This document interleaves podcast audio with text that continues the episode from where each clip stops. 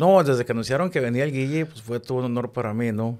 Eh, no batallaba para conseguir reservaciones, citas, eh, me abrían las puertas en todas partes. Obviamente cuando llegaba y me veían y preguntaban por el Guille, decía yo soy, la cara de decepción era, era enorme, ¿no? Él comentó hace mucho, dijo, un día voy a estar sentado aquí. Fue a un programa con Don Robert y, ya, ¿cómo se parece? Un día yo voy a estar sentado aquí. Y los Carlos también, digo, le, apasionados los dos y tú tienes amigos tigres y seguramente discuten de esto. Bueno, pues ellos empezaron a discutir y fue subiendo el tono. Ya es una tradición que cuando pasa algo, ya sea uno gana o no pierde, desde el domingo se están planeando qué vamos a hacer mañana, ¿no?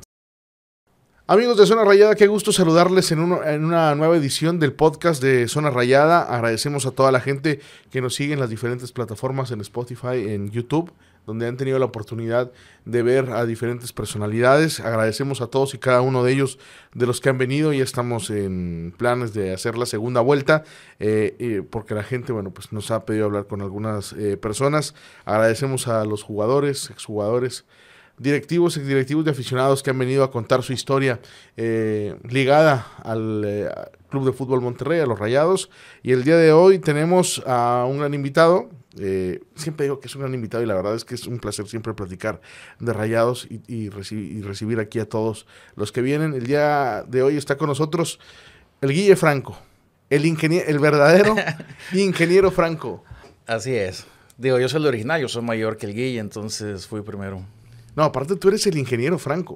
Sí, don Robert cuando anuncian la llegada de el Guille Franco, le empezó a decir el ingeniero porque don, don Robert así me decía a mí, ingeniero Franco para todo me decía. Entonces le empezó a decir así. Y alguna gente sí le dejó ese apodo, otros no. Digo, realmente no, no es de esos apodos que se pegan para toda la vida por un personaje, pero, pero sí en un momento sí es influyó. Eh, estuvo por acá el Guille Franco hace algunas semanas. Sí, lo vi. Y, le preguntamos que si sabía por qué le decían el ingeniero, ¿no? Y él decía que porque lo había dirigido Pellegrino, no tenía idea de, de, de, dónde viene el apodo. Don Robert creo que alguna vez sí lo comentó, ¿no? Sí, y creo que lo comentó con él. ¿Ah, sí? En algún programa que estuve de fútbol del día. siendo rayado y que le pongan ingeniero Franco sabiendo que era en referencia a ti, ¿cómo lo tomaste? No, desde que anunciaron que venía el Guille, pues fue todo un honor para mí, ¿no? Cuando el Guille estuvo en su apogeo, mi calidad de vida aumentó muchísimo.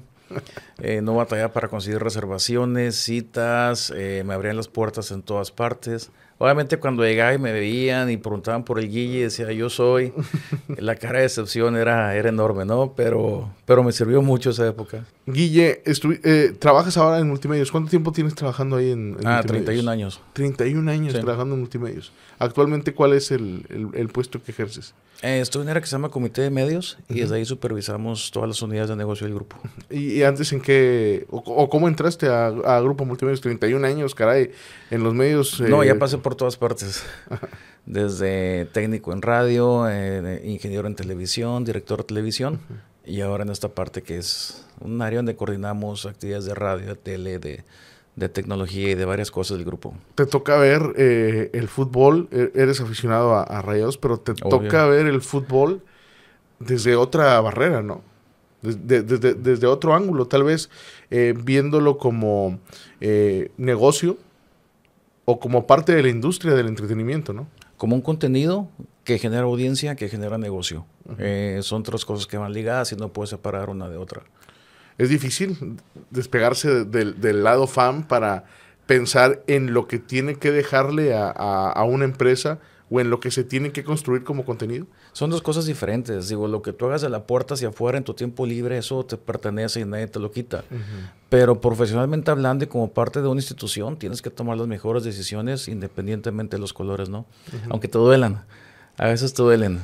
Sobre todo cuando es amarillo. Pero, digo, cuando es por bien del negocio, eh, sin tocarse el corazón. A final de cuentas, eh, existe el lado profesional, ¿no? Sí. Y todos los que estamos involucrados en esto, pues quisiéramos ver campeonatos cada seis meses, pero pues a veces es eh, imposible. Yo creo que a veces los aficionados nos pasamos a la raya, porque si tú ves a los jugadores, no sienten, bueno, la mayoría no siente tanto la camisa, pueden perder un clásico y se van con los rivales del equipo, una carne asada y no pasó nada para ellos, ¿no? Y uno acá sigue peleándose y sigue haciendo tragedias y cortándose las venas. Y ellos están como si nada. Entonces, después de mucho tiempo de ver eso, como al aficionado le duele más que al jugador. Dices tú, ¿por qué me voy a sufrir y sacrificar tanto por esta bola de, de cabritos que, que uno está sufriendo? Como todos los memes que dices, ¿no? Que hoy mi estabilidad emocional depende de, de 11 cabrones, ¿no? Pues, o- pues digo, sí, es importante, se, se siente muy padre ganar, se siente feo perder, pero la vida sigue, ¿no? O sea, fíjate, don Robert es una frase muy, muy, muy padre. Decía, el fútbol es lo más importante de lo menos importante. Entonces, sí, esto lo aficionado, es tu hobby, es tu pasión, es tu pasatiempo, es todo, pero, pero creo que no va a ser el centro de tu vida. Eh, Ha sido rayado toda la vida. La verdad, el fútbol me gusta de...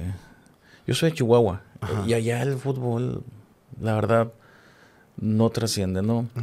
Cuando me vengo a ver a Monterrey y caigo en este ambiente donde llega alguien de fuera nuevo y los bandos tigres y los bandos rayados empiezan a pelear por tu afición, ahí es donde ya me empezó a gustar todo el mundo del fútbol, ¿no?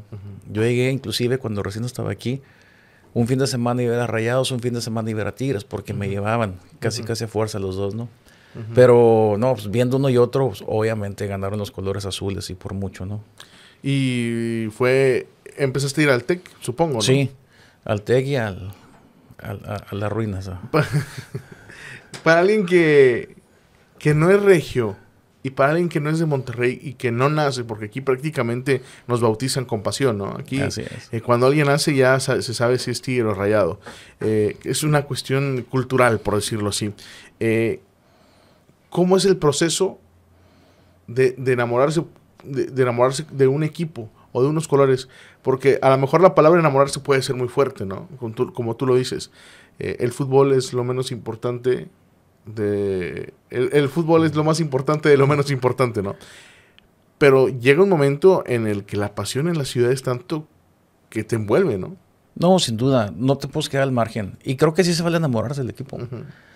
Eh, te digo, en mi caso tuve la oportunidad de asistir a, a ambos y me tocó particularmente estar en, en la batalla del... el- Ah, en la batalla del descenso, en la batalla del, 9 de mayo. el 9 de mayo. Este fue un juego particularmente, ¿cómo te dijera la palabra? Pasional. Fue algo ver a todo el Tecnológico gritando al mismo tiempo y brincando todos. Y usted en especial su medio arriba. Se movían las gradas. Un momento pensamos que eso se iba a caer. Ahí fue donde ya, ya hubo una ya hubo una compenetración completa, ¿no? Con el equipo. Ahí fuiste como aficionado. Ya hoy, hoy vas a trabajar ahí. No, no, no. Siempre iba como aficionado a los estadios. No quiero trabajar. Bueno, ya trabajabas en, en Grupo Multimedios. la campaña que, que hace Don Robert para que Monterrey no descendiera y todo, tam- también seguramente influyó para que tú terminaras por querer ir al partido y terminar enamorándote de, de eso, ¿no? No, como quiera iba a ir. Digo, ya, ya en esa época ya, ya era azul y blanco. Y bueno, te tocó ver eh, desde adentro eso, ¿no? Cómo fueron... Sí. Ha- había una división entre el Club de Fútbol Monterrey, este, no sé si cuando tú llegaste todavía estaba, había una división entre el, el, eh, Club de Fútbol Monterrey y el, eh, y el Grupo Multimedios, no querían a Don Robert. Hay mil historias, estuvo con nosotros también Jorge Lancanao y no, y no nos supo explicar cuál era el, el motivo de la, de la división. Eh, pero bueno, pues estaban divididos, ¿no? Y después regresa Don Robert, creo que en el 98, 99, el equipo estaba cerca de descender y te toca justo ese partido. La, la campaña, yo creo que de que apoyar al Monterrey y todo eso provocó que, que el estadio estuviera lleno, porque sí tenía buenas entradas, pero ¿quién iba a ir a querer ver un partido por la permanencia, no? Y fue más emotivo que muchos campeonatos, ¿eh? Sí, hay, hay imágenes, eh, de- hicieron cambios, creo que relacionado a, porque el partido fue un domingo, 9 de mayo, y yo veía imágenes de, de cambios, ¿no? Estaba el arquitecto Héctor Benavides eh, platicando de lo que significaba para Monterrey que el equipo se fuera a, a quedar en primera división, porque era un suceso importante. Ya eh, hubo otros que sí se fueron años atrás, y Monterrey, bueno, pues pudo permanecer en, en primera división. Sí, tío, fue. Yo creo fue el partido más emotivo Que me tocó. Es más, que me ha tocado ver de rayados, inclusive que, que algunas finales. Por encima de, las remo- de las remontadas. Bueno, esa de. Esa contra Cruz Azul eh, fue muy buena también. Cuando estaba lloviendo y que estaba un frío y que estábamos todos empapados ahí. Sí, no sé, fue diferente. Eh, sí, sí, sí, para mí sí fue muy especial ese partido. Sí me marcó mucho. Ese, digamos que ahí fue donde te bautizaste ya como rayado. O sea, te no, ya era, ya era, pero digo, ahí fue donde ya fue ya completo. Trabajar con, con Don Robert, eh, ¿qué significó para, para ti? No, la verdad que un honor. Fíjate que la mayoría de las personas conocen al personaje.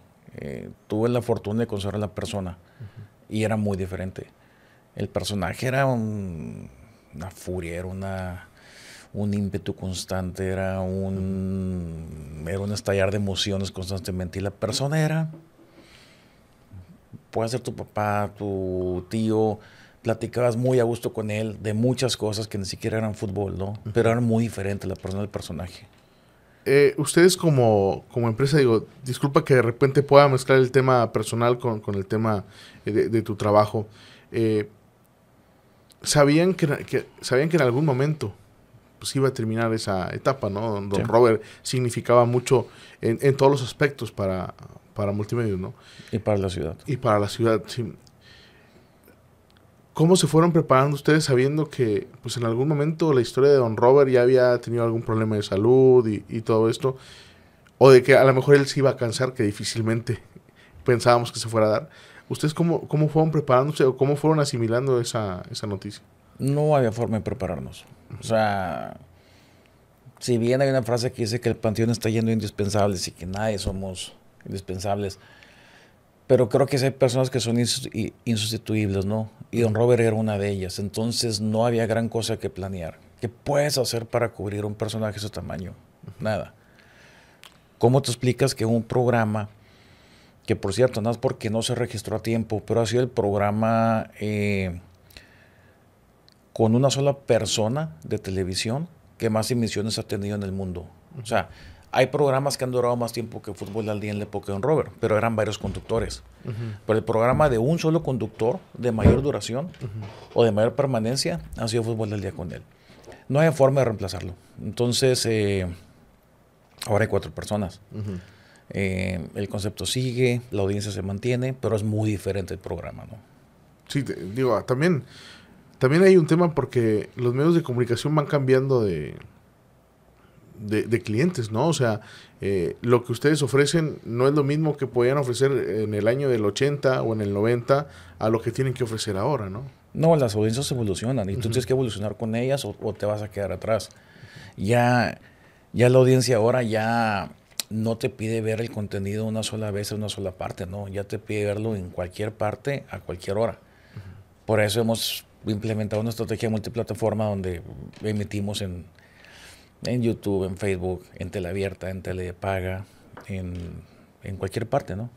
Ya, ya eres más regio que, el Cerro de la Silla, tienes muchos años en Monterrey y eres, rayado, pero te asombra de, repente cuando lo ves fuera del foco y lo ves desde arriba, de que, ah, bueno, pues yo no, no soy regiomontano, no soy de Monterrey, eh, soy, soy regio, hizo rayado por adopción. ¿Te asombra lo que el fútbol eh, significa para esta ciudad? Me asombra y me gusta. Y la verdad, no se ve en ninguna otra ciudad. Eh, hace poco lanzamos canales en Guadalajara y en, en Ciudad de México y llegamos y pusimos el concepto de fútbol al día en ambas ciudades. Nada, cero. La rivalidad eh, Chivas-Atlas es prácticamente inexistente. Y que Pumas Cruz Azul, digo, América Cruz Azul, América Pumas, digo, la verdad no, no hay esa pasión que hay aquí en Monterrey, pero ni cercana. Yo he escuchado diferentes eh, comentarios acerca de eso, ¿no? De lo, que ustedes han tratado de implementar en las diferentes plazas. Eh, incluso en Torreón también tienen o, tenían un fútbol al día, ¿no? E, el que un formato o un programa tenga éxito, también depende de la plaza, ¿no? O sea, si tú llegas a hablar de fútbol, pero resulta que el fútbol no es lo que más se consume en los medios, pues es difícil que eso pueda tener éxito, ¿no? No, todas las plazas eh, estos son diferentes y nosotros en lo particular apostamos a la localía. Somos la única cadena nacional que tiene programación local en cada ciudad, ¿no? Y ya es una barra de entretenimiento la que se repite en todas partes. Y ahorita que hablas de Torreón, Hay un personaje muy parecido a un Robert, eh, Gómez Junco, que pues, también tiene más de 30 años, deben ser cerca de 40 años, y, y, es una persona que lo amas o lo odias, ¿no? Juan Gómez Junco en la Laguna es un referente de fútbol. Les falta a ellos tener el, dos equipos para que haya rivalidad, ¿no? Entonces, para ellos su rivalidad es Monterrey y Tigres, son los dos equipos que más, que más ven como su clásico.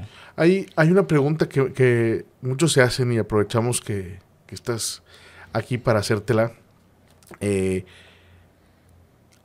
ha trascendido en diferentes etapas que Rayados del Monterrey podría cambiar de, televisora, que podría eh, disputarse, o sea, antes lo transmitía Televisa, ahora Fox, tengo entendido que está por concluir el, el convenio que tienen con Fox.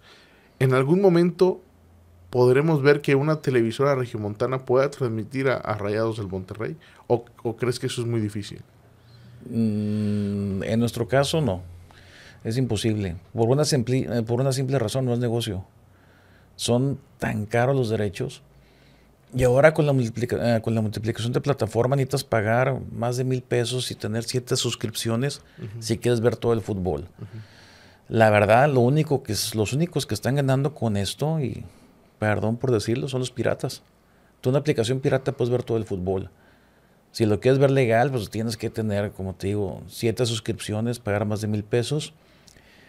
Y muchas de estas suscripciones es para ver un partido al mes, entonces no, cada vez se, eh, está pulverizando, eh, digamos que la oferta de contenidos, porque hay tantos y en tan diversas plataformas que se está haciendo muy difícil que pueda ser seguidor de todos los equipos.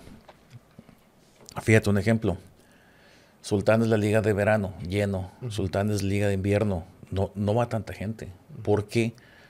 Porque como una empresa satelital tiene los derechos exclusivos del béisbol, nadie podemos dar difusión porque todos los derechos los compró esta plataforma de paga, ¿no? Entonces, nosotros mismos, como accionistas de Sultanes, no podemos hablar mucho de Sultanes porque los derechos son de alguien más. Entonces, al no haber tanta exposición, hay, hay menos efervescencia. Lo mismo pasa con el fútbol. Al haber menos exposición, por ejemplo, un aficionado del San Luis, pues, ¿dónde ve los juegos? Entonces, sí, sí es un tema que se ha vuelto muy complicado para el aficionado seguir la Liga Mexicana. Eh, como con la experiencia que tienes en, en, los medios de comunicación y en esto de, de la transmisión de eventos, ¿Crees que la, Liga MX está retrocediendo en su crecimiento con esto que pasó en, el, en la apertura 2022? De que algunos partidos van por aplicación, otros por señal cerrada, pocos por señal abierta, otros de repente te los cambian de programación y de, de poder verlos en, en, televisión en señal pagada tenías que bajar una aplicación. ¿Crees que todo esto, a final de cuentas, le va a afectar a la liga? Mucho. Mucho. Porque vas a perder seguimiento, vas a perder esa eh, es opción de poderlos ver, porque es complicado verlos ahora. Entonces vas a ir perdiendo interés porque al no poder, digamos que llegó el día y la hora del partido de tu equipo y lo quieres ver porque tienes eh, TV de paga de cable y resulta que no lo pudiste ver. Vas a buscar que era otra cosa y te vas a ir desacostumbrando al hábito de ver los partidos. Entonces es lo que está pasando. Vas a, vas a perder el hábito de ver el partido vas a ir perdiendo el hábito de seguir el resultado del equipo, vas a perder el hábito de quizá de ir al estadio, vas a perder un poquito el amor por tu equipo, o sea, vas a perder esa afinidad que tienes con tu equipo porque ya no lo puedes ver tan fácilmente. O sea, sí es un balazo en el pie lo que está pasando. Y es difícil, ¿no? Porque al final de cuentas eh, termina perdiendo la industria de manera completa. Todos pierden. Todos pierden. Los únicos que ganan de manera temporal son los equipos, por lo que cobran con los derechos. Pero no es, un no es un modelo de negocio sostenible. Digo, por ejemplo, lo que le cobró Rayos a Fox, pues sí, digo, fue un garbanzo de libra. ¿Lo van a repetir? Lo dudo. En, ese tema, ¿cuál tú... Eh, antes los equipos sobrevivían del tema de la taquilla, muchos años atrás. En la, en la, última década, los equipos, la mayoría de los equipos del mundo han sobrevivido gracias al pago de derechos de transmisión. Pero por lo que veo, es lo, esa etapa va cerca de expirar, ¿no? Tú mismo lo has dicho, lo que, lo que le pagó Fox a Rayados en el 2018, difícilmente una cadena lo va, lo va a repetir. ¿cuál tú crees que sea el siguiente paso para los clubes en, en, el, en el deporte? Porque a final de cuentas lo que vivimos con Rayados es una tendencia. Mira, eh, los que tienen dinero para pagar los derechos que están pidiendo los, los clubes para soportar esta burbuja son las plataformas. Eh, que su modelo de negocio no necesariamente la venta de publicidad. Sus principales ingresos son la venta de suscripciones. es pasa con el box, ¿no? Sí. Con Das. Sí, por eso tú cuando haces el, el box en tela abierta va diferido. Porque para verlo en vivo tiene que ser una plataforma de TV paga. ¿Cómo gana plataforma de TV paga? Por la suscripción que pagan mensualmente millones de personas, ¿no? Entonces ellos con todos esos ingresos que tienen, tienen la obligación de tener contenidos para que la gente use su plataforma y te da consumo. Eh, las series que pasan ahora en las plataformas son más caras que las, que, las películas que veíamos hace 5 o 10 años, mucho más caras, ¿no? Si tú ves una serie per se, si, si mides su rentabilidad en, en, cuanto a cuánta gente la vio, seguramente no es un negocio. Pero si ves el conjunto de toda la gente que ve esa plataforma, además de esa serie en particular, ahí es donde está el negocio. Por eso en Estados Unidos ya se ve el caso, ¿no? De que, de que Apple TV Plus compró la MLS, por ejemplo. Eh, ya hay ya, ya de juegos de béisbol y de fútbol americano en Amazon Prime. O sea, esa tendencia va a seguir y seguramente va a llegar a México. O ya está llegando. ¿Y, tú, y ahí eh, es posible que pueda entrar eh, multimedios o no? No. No, no es nuestro modelo de negocio. porque es, es diferente, ¿no? Ustedes, como tú lo dices, ustedes van enfocados a televisión local en cada una de las plazas que tienen y esto los orillaría a tener otro tipo de modelo de negocio. ¿no? Así es, y nuestro modelo de negocio es la venta de publicidad. este, no, no es la venta de suscripciones. Cuando tuvieron, Multimedios ha tenido un crecimiento impresionante y te ha tocado a ti, bueno, si llegaste en el 99 te ha tocado eh, ver cómo ha crecido la empresa. Eh, pero hay algo que los pudo haber frenado en su crecimiento, que fue la pandemia.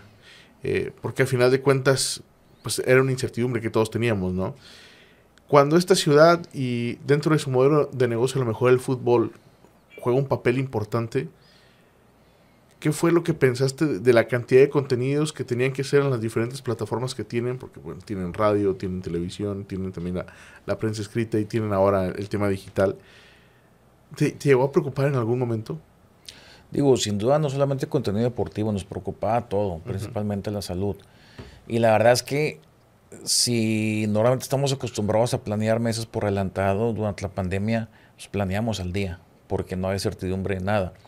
Afortunadamente había mucho fútbol de estufa, había... Pasaban cosas, no necesariamente partidos, pero siempre hubo contenido. Y en la parte noticiosa, que fue donde más nos enfocamos en la pandemia, pues nos fue muy bien, ¿no? Digo, ahí sí, la verdad es que todo el equipo de trabajo se puso muy en la camiseta, que siempre la tiene puesta, se la puso más la verdad es que la vida fue muy normal para nosotros. Seguimos asistiendo, estábamos operando, transmitíamos desde los estudios. Eh, siguió la vida, ¿no? Pero sí con una planeación prácticamente el día. Cuando, cuando vas en tu auto a tu oficina, cuando vas a tu casa, cuando tienes alguna salida con, con la familia, y escucha, y vas escuchando RG, y de repente alguien le pega rayados, ¿qué sientes? Depende de quién sea. A veces me da risa, a veces me da coraje. Eh, digo, cuando es Vico sí me da coraje porque da como se ensaña, pero... No, Vico es especialista. Víctor tiene doctorado en, en, hacer enojar a los aficionados. Pero le pusimos algo enfrente, entonces ahí están, ahí están buenos golpes. Bueno, en fútbol al día. Sí. Pero cuando vas en el radio, no, me da risa. Digo, la verdad es eh, que. A ver, entiendo que te da risa y me vas a decir que te da risa. Pero, a ver, hay comentarios que de repente en lo deportivo son hirientes, te le pegan a, tu equipo, ¿verdad? Y tú estás en una posición diferente. Y, o sea, tú sabes cómo es el tema. No digo que tú llegas y les digas o pases la pauta, ¿no? No, Pero al final de cuentas, pero al final de cuentas, tú eres compañero de trabajo, ¿no? Y tú llegas y de repente alguien eh, dice algo y tú dices, Ay, caray. ¿Cómo lo tomas? Después ¿O prefieren escuchar cuando hablan, van a hablar? No, si ya está muy intenso el tema, mejor le cambio a clásico, algo otra cosa, ¿no? Pero pues, luego me los topo en los pasillos y si nos ponemos a discutir ahí. Son muy buenas las, las pláticas de pasillo. RG también ha cambiado, ¿no? Con el paso de los años. La gente a lo mejor no lo ha notado. Ha evolucionado. Pero ha sido un cambio también drástico, ¿no? Constante, todo cambia. Todo cambia, ya está en FM. este, ¿Fue un logro para ustedes eso? Sí, cómo no. Sí. ¿Crees que, ¿crees que tardó un poco en, en suceder esta, esta modificación? Eh, yo lo, soy sincero, yo lo escuché durante años, ¿no? Que en algún momento iba a ser FM. Eh, digo, ahora lo puedes escuchar en mil plataformas que existen en, en- que no sé si sean piratas o sean eh, de o, o estén establecidas. No, no son piratas porque la RG per se es un producto gratuito. Entonces, Ah, fíjate que en streaming es, es la estación que más escucha todo el grupo y hay un dato muy interesante. En Texas es la- de las emisoras en español más escuchadas, sobre todo en Houston y sobre todo en el área de Houston. E- Está muy, muy fuerte la RG. Y en México no se llega a nivel nacional. En, en el tema de aplicación. Sí, en streaming. ¿Y eso, eso también lo pueden medir ustedes? Sí, lo tenemos por ciudad, por estado, por hora. eh, toda esa información sí la tenemos. Es muy diferente. Tú de aire no puedes medir porque no tienes una, digamos, un retorno de la persona que te escucha, ¿no? En la parte streaming, como está conectada, puedes medir to- toda la información, Este cambio de que antes era radio y ahora es audio.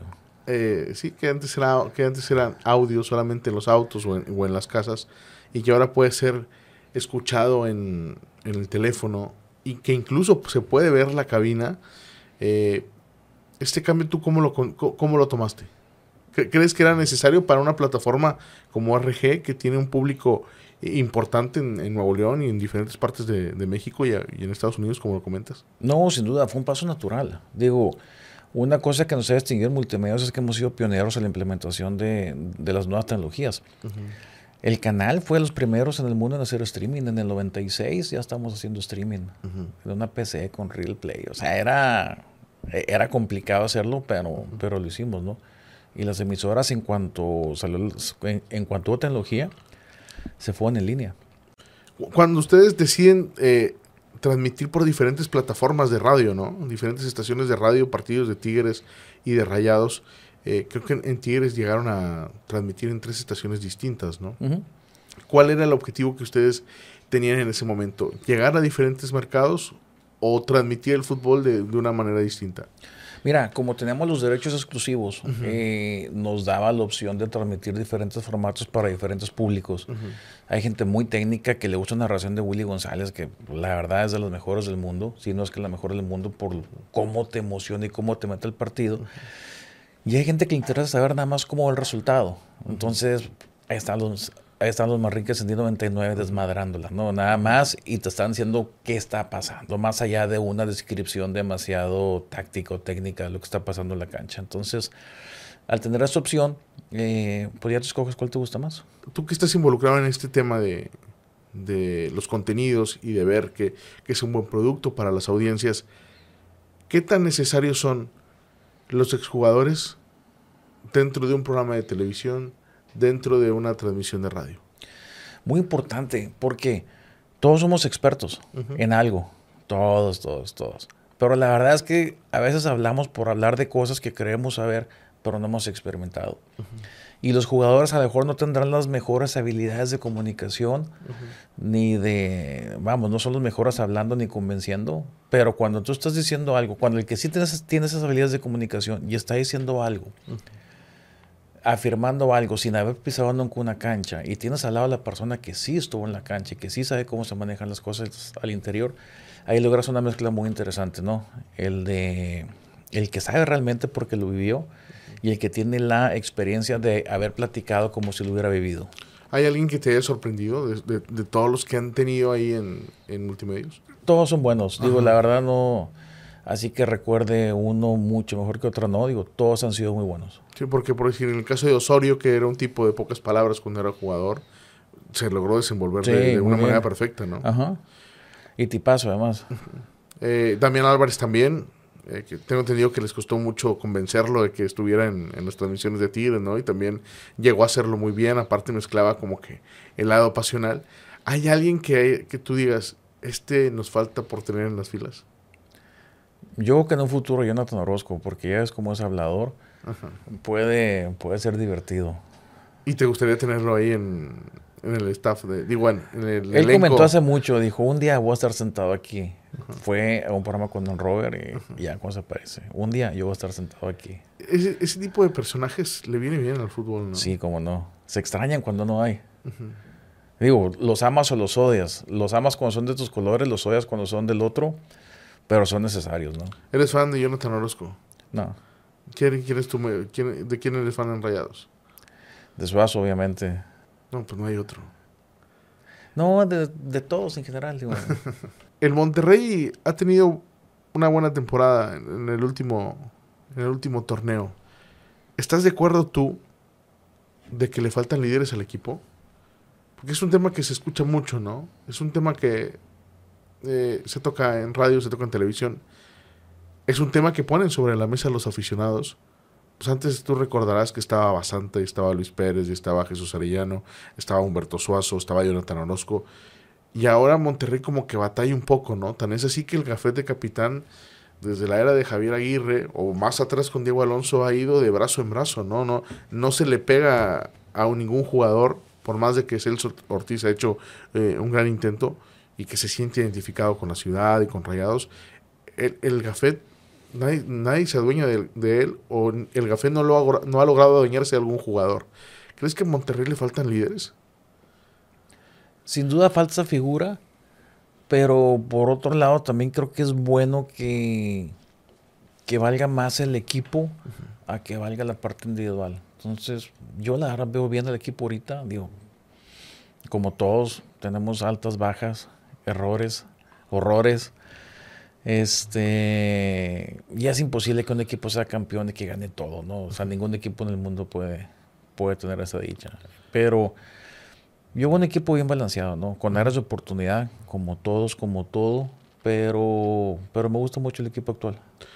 ¿Cambió la perspectiva de la crítica de, multimedios cuando adquieren eh, un porcentaje importante de sultanes? O sea, eh, ¿se dieron cuenta que a lo mejor el deporte, por más que uno quiera, pues no es tan fácil ganar un campeonato? ¿O crees que permaneció la, la misma eh, manera en la que se puede criticar o se puede hablar? No, sí, igual sí, igual, digo, eso no, creo que son eventos excluyentes y no tiene nada que ver. Eh, entiendo que el, que el, rol que tienen eh, mis colegas que trabajan en, en, el grupo, ese es uno, ¿no? Pero por decir, para ustedes. No. No, no, no. Todo sigue igual en ese tema. Simplemente ahora es más trabajo. ¿Sería buena opción tener algún equipo dentro de la liga de fútbol, de la Liga MX o no? Ah, la verdad no. Porque si lo analizas bien, no conozco los estados financieros de todos los equipos de México, pero creo que me sobran dedos para este los que estén números negros. Sí. Y, los que son números negros es porque traen grupos empresariales muy fuertes atrás. Pero es muy difícil que un equipo de fútbol sea negocio. A veces como que a la liga también le falta como que escuchar a la gente que está involucrada en la industria, pues no como parte del equipo, ¿no? Sino los que están detrás de los equipos. O sea, en este caso, las televisoras, los patrocinadores, las marcas, los socios comerciales. Porque a veces la Liga MX piensa en el producto o, en su producto, pero no piensa en lo que puede afectar a los demás, ¿no? O sea, el, poner eh, cifras tan altas, por decir, para los pagos de los derechos de transmisión, entiendo que puede ser una tendencia, pero también tendría que escuchar a todos los demás, ¿no? Porque si el partido se, se restringe en aplicaciones, cuando en México, bueno, pues todavía no podemos garantizar o asegurar que todos los aficionados o que todos los mexicanos tienen un teléfono para ver un partido o el internet suficiente para ver un partido. Al final de cuentas las marcas también se ven afectadas, ¿no? Porque el impacto que tienen de sus uniformes cambia. Su alcance se reduce mucho. Mira, es bien difícil darle gusto a todos.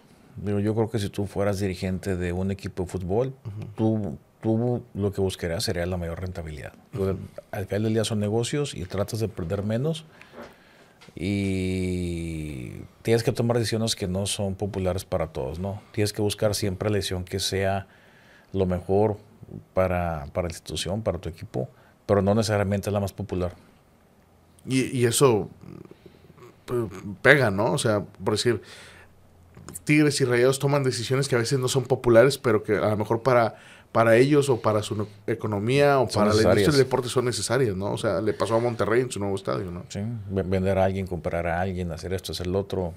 Tú mismo en tu vida personal tienes que tomar decisiones a veces que no es lo que tú quieres hacer, pero sabes qué es lo que tienes que hacer. Entonces, no siempre, no siempre puedes hacer lo que te gusta, lo que más quieres. Y, y, y como dije ahorita, es imposible darle gusto a todos, ¿no? Y, y, más ahora que todos somos expertos, que todos todos un teclado, que todos publicamos en redes y que todos criticamos todo, ¿no? ¿Crees que en, en Monterrey falta algo por explotar dentro de, de la industria del deporte y los medios de comunicación? Yo creo que faltan más opciones deportivas. Eh, Sultanes es una buena opción, Fuerza Regia es una buena opción. Creo, creo que faltan más deportes profesionales. Tenemos la gran ventaja que podemos estar en ligas de Estados Unidos. Digo, llevo fútbol de salón, que desafortunadamente es la liga. Hay pláticas para tener un equipo de rugby, que puede ser muy interesante. Eh, no sé, creo que esta cercanía con Estados Unidos, particularmente Monterrey, nos puede servir para estar en otras ligas. Porque formar una liga mexicana ahorita de un nuevo deporte va a ser un tanto complicada.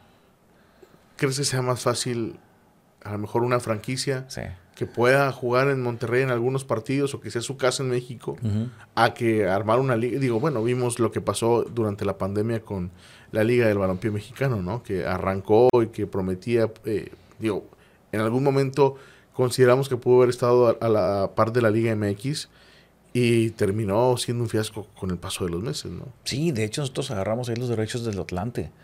Eh, y los empezamos a transmitir. Y no, la verdad es que sí pinta. Pero también es cierto que el otro monstruo llamado FIFA nunca los iba a dejar sobrevivir. Ahora mismo en algunos países de, de Centroamérica se andan gestando ligas paralelas a las ligas oficiales de FIFA, ¿no? Vamos a ver cómo se desenvuelve. Ligas paralelas al... ¿Cómo, cómo lo mencionaste? A, las ligas oficiales, pues. O sea, todos los países tienen una liga afiliada a FIFA, ¿no?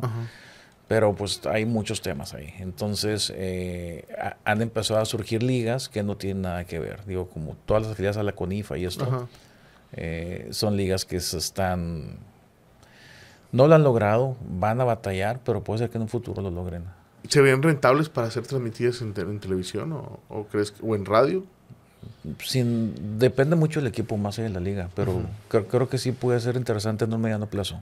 En, Monterrey el tema del deporte profesional, digo, tenemos eh, tres grandes equipos, ¿no? además de Tigres y Rayados. El caso de Sultanes, que bueno, pues podemos contarlo como un equipo doble, ¿no? Porque participa en dos ligas distintas. El único. Sí, el único en México, ¿no?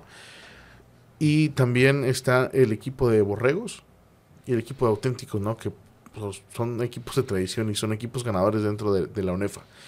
Eh, ¿Te refieres a eso que falta una mejor oferta o una mejor variedad en el deporte en, Monterrey, porque al final de cuentas, pues Sultanes tiene su público, ¿no? Y, en el verano le, va muy bien, como lo comentas.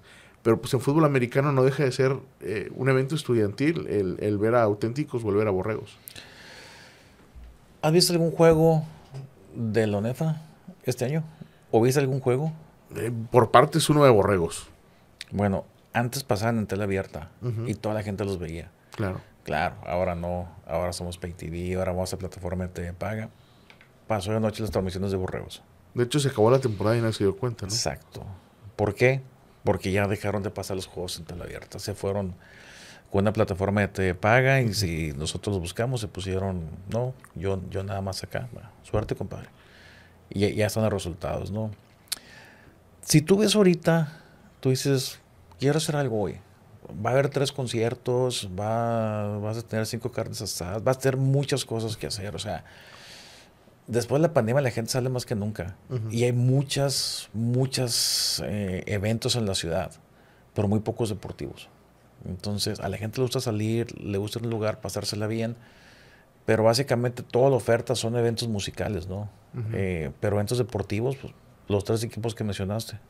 Eh, en ese tema, cuando ves un partido malo de fútbol, de tiros o rayados, ¿crees que ahí es donde dices, oye, la gente puede ver un concierto en la Arena Monterrey, un concierto en el Auditorio Banamex, un concierto en el Parque Fundidora al mismo tiempo y la gente prefiere venirte a ver y entregas y terminas entregando esto? ¿Si has pensado en eso como parte de la industria? Sí, pero como aficionado seguiré yendo al estadio. Ahora, cada vez es más común que, no sé, acá de pasar ahora, ahora el domingo pasado, ¿no? Se juntó Rayados con Guns N' Roses. Entonces, muchos, muchos amigos no fueron a Rayados por ir a ver Guns N' Roses. Lo que nosotros hicimos fue, eh, en cuanto pitaron el, el penal, vámonos, ¿no? Este, vámonos al concierto. Ya no queremos ver la Le hubiera pitado al 70, una cosa de esas, ¿no? no, no, no, no, 94. No, pero fue una rudeza innecesaria, ¿no? Y luego, menos cuando ya se iba viendo quién lo iba a tirar. Este, no, dijimos, vámonos. Pero digo, sí hay muchos, hay demasiadas ofertas y te insisto, muy pocas ofertas deportivas. Pero, ¿crees que afecte también la calidad del, del, espectáculo en el fútbol? O sea, por decir, un Mazatlán contra Bravos, caray, no es por denigrar a los equipos, es la calidad que tienen, ¿no? Pero yo creo que Tigres y Rayados siempre va a ser un espectáculo. Más allá, claro que influye la cancha, pero también influye mucho el lugar, ¿no? E, e, eso de, de los ratings, ¿tú qué le sabes? ¿Es verdad que Rayados y Tigres nadie los ve en México? Fuera de Monterrey. eh, inclusive, cuando los llegan a pasar en tela abierta en Monterrey, los ratings no son así de espectaculares, ¿eh? Porque la, la, la, tradición aquí digamos que es otra, ¿verdad? Asistir a verlos o... Sí. Sí, sí, sí. Pero digo, eh, la competencia estaba pasando muchos partidos en, en tela abierta uh -huh. y cuando tú ves sus números, dices tú, nos van a masacrar y ves el número y... No, la verdad, no son malos números, pero tampoco son números que arrasen, ¿no? Uh -huh. ¿Hacia, ¿Hacia dónde, mm, aprovechando que estás acá con nosotros, hacia dónde tiene que ver o hacia dónde tiene que mirar la televisión eh, y, la, y la radio o, o, el medio de comunicación dentro de la industria del fútbol? De la industria del fútbol. Digo, en radio sin duda tenemos muy definido, vamos a transmitir los partidos. Son derechos accesibles, no son baratos, pero son accesibles, lo cual es un poco es un poco extraño porque, por ejemplo, de las mejores ligas del mundo, si no es que la mejor de la Liga Española, uh -huh. los derechos de radio de la Liga Española son gratuitos para el que los quiera tomar. Uh -huh. Y en México sí son, sí son bastante caros, ¿no? Pero sin duda vamos a estar ahí, vamos a, a seguir haciendo cobertura y sobre todo la polémica, el debate. Y eso. Y en la parte de tele vamos a seguir cubriendo todo lo que pase. Buscaremos algunos derechos transmitivos que hagan sentido para poder transmitir pero sin duda aquellos como la Liga MX que no hace ningún sentido económico, pues no, ni vamos a perder tiempo ahí. Es perder también recursos, ¿no? Eh, sí, tiempo y dinero. El, el tema de, del Mundial afecta también el, el cambio de fecha en, en, los medios. Es horrible. En diciembre todos tenemos cosas que hacer, desde el buen fin, las posadas, eh, fiestas, reuniones, uh -huh. sí es muy mala fecha. Junio y julio pues no tienes nada que hacer, ¿no? Son vacaciones, es el verano, hace calor, eh, tienes más tiempo, la vida es un poco más lenta, entonces tienes toda, digamos, toda disponibilidad para ver los tres juegos diarios que te ofrecen, ¿no? Pero ahora en diciembre, digo, la, la verdad, lástima que no investigaron bien, pero ese tema de asignación de este país en particular, si les carban tiene mucha cola que le pisen porque creo que el Mundial nunca debió haber sido ahí. Y tampoco en esta fecha, ¿no? No. Digo, fue en esta fecha derivado de la zona geográfica donde está y de las temperaturas y todo esto, ¿no? Pero hasta los temas religiosos, ¿no? O sea, es un país muy complicado para ser un mundial. Sí, algo similar a lo que fue el 2002, ¿no? Que por cierto, usted, ustedes transmitieron el, el, el partido del, del 2002, ¿no? Sí, claro. Narraba Don Robert, Willy, eh, no recuerdo quién más. Bueno, estaba Carlos Alberti, estaba. Narramos todos los partidos porque esa época Televisa se peleó con FIFA y no tuvo los derechos. Uh -huh. Y se hizo una cadena de, de, canales independientes y transmitimos uh -huh. todo el mundial. De hecho, en, en, esa época es cuando nace, nace la barra nocturna uh -huh. con, con, Ernesto Chavana, porque el primer partido era a la 1 de la mañana. Nuestra transmisión terminaba a 10 de la noche. Y entonces dijimos, tenemos que hacer algo para que la gente no se duerma y esté despierta a la 1 de la mañana, porque tenemos la exclusiva de, del Mundial Corea-Japón. Entonces, ahí nace la barra nocturna. In, incluso en esos programas, a pesar de que eran tarde, digo, pues era el verano, no había actividad en la liga. Algunos jugadores eh, llegaron a estar ahí de invitados y todo, ¿no? Sí. Cosa que ahora por más temprano que hagas el programa, pues es difícil que te suelte un club un, un jugador o algo. Bueno, está en horario, está en los clubs. Sí, sí, sí. Los cuidan mucho. A, a, veces es excesivo, ¿estás de acuerdo? No, a veces siempre. Sí, porque antes tenía la oportunidad de hablar con jugadores como Jonathan Orozco Y hoy seguramente algún jugador quisiera dar la cara y también entrar a la polémica, ¿no? O, responder, o sea, por decir, eh, a lo mejor, no sé, Funes Mori quisiera decir algo y los clubes los apapachen y los van dejando y los van dejando hasta que el jugador está muy protegido y ya no sabe cómo dar la cara en el momento en el que tiene que aparecer. Pero van perdiendo cercanía y eso es muy importante, porque todo se trata de cercanía, de ser parte de.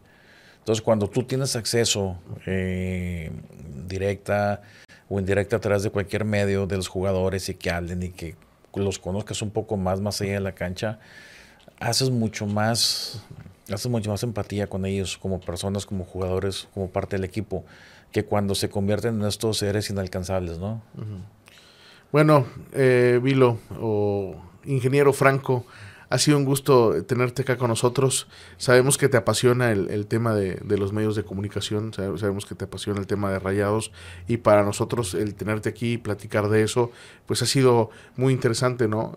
tocamos algunos temas que seguramente los aficionados tenían el deseo de saber, eh, sobre todo qué es lo que pasa en, eh, con un rayado a la cabeza del proyecto y de repente escuchar críticas que bueno, pues es parte de, nuestro, de nuestra vida, ¿no? La RG eh, como el fútbol, son parte importante de, del, del regiomontano, ¿no? Sí, es el día a día. Eh, antes era Don Robert, la RG y el fútbol, y ahora, bueno, pues nos quedamos con eh, lo que es la RG, porque sí, Fútbol al Día es un programa de tradición, pero yo te puedo asegurar que todos los días, por lo menos en algún minuto o en algún segundo, por los que somos aficionados a Rayados o a Tigres, pasa la RG. Sí, sin duda. Si no, no pasó el día, ¿verdad?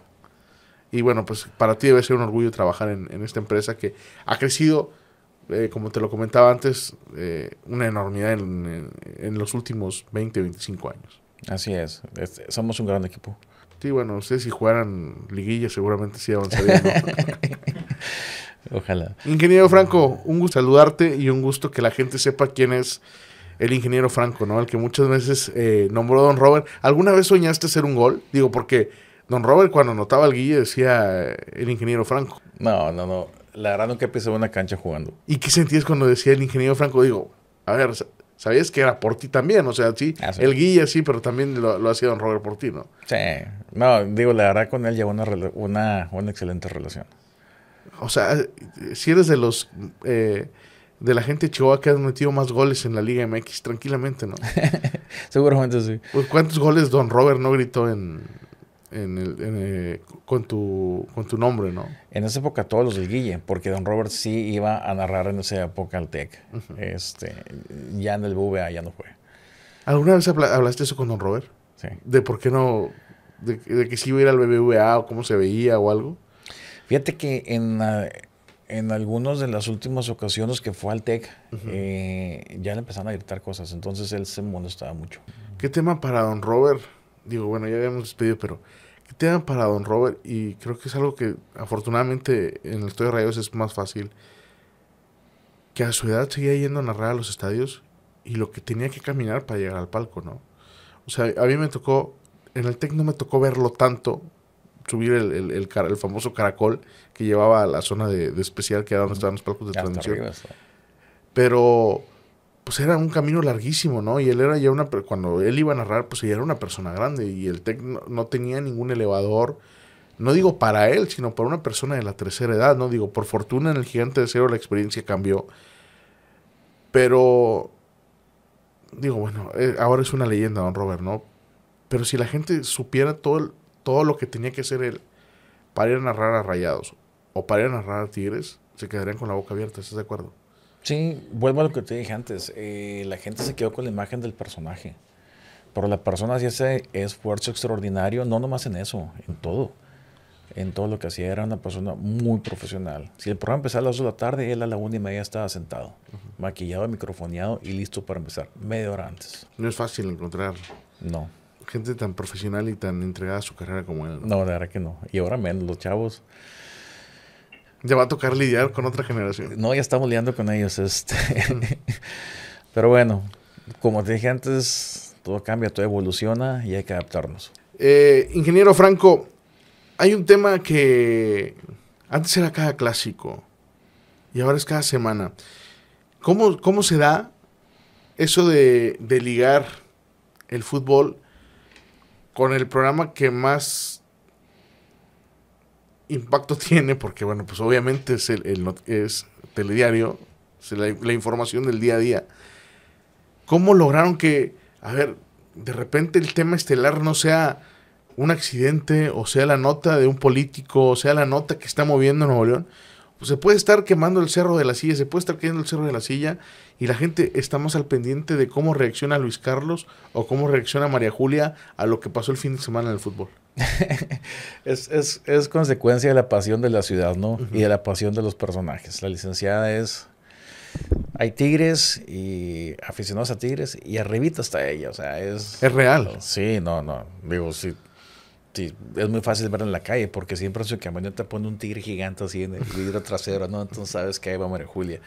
Y los Carlos también, digo, le, apasionados los dos y tú tienes amigos tigres y seguramente discuten de esto. Bueno, pues ellos empezaron a discutir y fue subiendo el tono y pues ya, ya, ya es una tradición que cuando pasa algo, ya sea uno gana o no pierde, desde el domingo se están planeando qué vamos a hacer mañana, ¿no? Entonces, creo que la mejor fue aquella de la Monster Truck cuando va la licencia y destruye el carro de Luis Carlos y todo esto, no. Pero es muy divertido.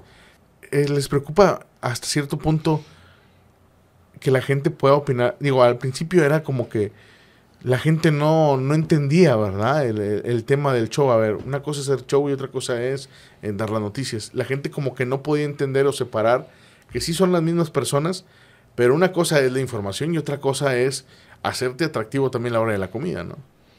Acuérdate que hemos mencionado varias veces la, la palabra evolución. Uh -huh. Ya la gente no quiere ver un noticiero de una persona maquillada, con corbata, con saco, leyendo un prompter. No, quiere saber realmente qué está pasando uh -huh. y quiere esa cercanía y quiere que le informes qué pasa en su ciudad. Uh -huh. No nomás las cosas malas, las buenas, las deportivas. Que te muestre algo de comer, o sea, que sea, que sea una compañía más allá de un noticiero, ¿no? O sea, somos un informativo somos una somos un acompañamiento más que un más que un noticiero y eso les, les ha ido muy bien no es lo que la gente quiere ver. Digo hoy la gente cómo son las cosas no y cómo cambian eh, las audiencias también lo, lo, has platicado. Antes la gente a ver qué dice el viejo ahora no sí. Y ahora es a ver qué a ver qué dice Luis Carlos o a ver qué dice María Julia no la licenciada sí. La licenciada es correcto. Se sí. voy a enojar. Ajá. Digo, bueno, ojalá y algún día venga con nosotros Luis Carlos para platicar de eso. Pero ha sido algo. ¿Te, te sorprende que la gente ya está esperando? Seguramente les han de llegar miles de mensajes cuando apenas acaba un partido y la gente ya está pensando en qué es lo que va. o cómo van a reaccionar, ¿no? No, desde el lunes pasado le estaban poniendo en redes que qué que, que, que, que, cruel era, que cómo era mala con Luis Carlos. Entonces ya Luis, mucha gente lo ve como víctima también, ¿no? Uh -huh. Pero te digo, todo Pero bueno, que show. lo vean como víctima también es culpa de los jugadores de Rayados, ¿estás de acuerdo? Todo es toda su culpa. Porque si fue al revés, la víctima hubiera sido la licenciada. ¿Quién crees que sea más cruel? La licenciada. Seguro. Sí. Dicen que el Rayado es más cruel en la, en la, en la carrilla. Hay una excepción, ¿no? Sí, sí, somos bien cadillos. Sí. Pero ¿estás de acuerdo que, que bueno, que el, que el equipo que apoya a María Julia también es muy cruel? Sí. Pero afortunadamente todos mejores diseñadores gráficos nosotros, porque cuando ves la calidad de memes son infinitamente superiores los de Rayados atacando a los Tigres que al revés. Inge, muchas gracias por estar con nosotros. Gracias por la invitación. Esta es su casa, zona rayada, y ojalá y después tengamos la oportunidad de platicar de más cosas de, del equipo de, de tus amores. Igualmente, gracias. Amigos, un podcast más de Zona Rayada. Los esperamos en la próxima edición en YouTube, Spotify o en la plataforma que ustedes están al pendiente. Gracias.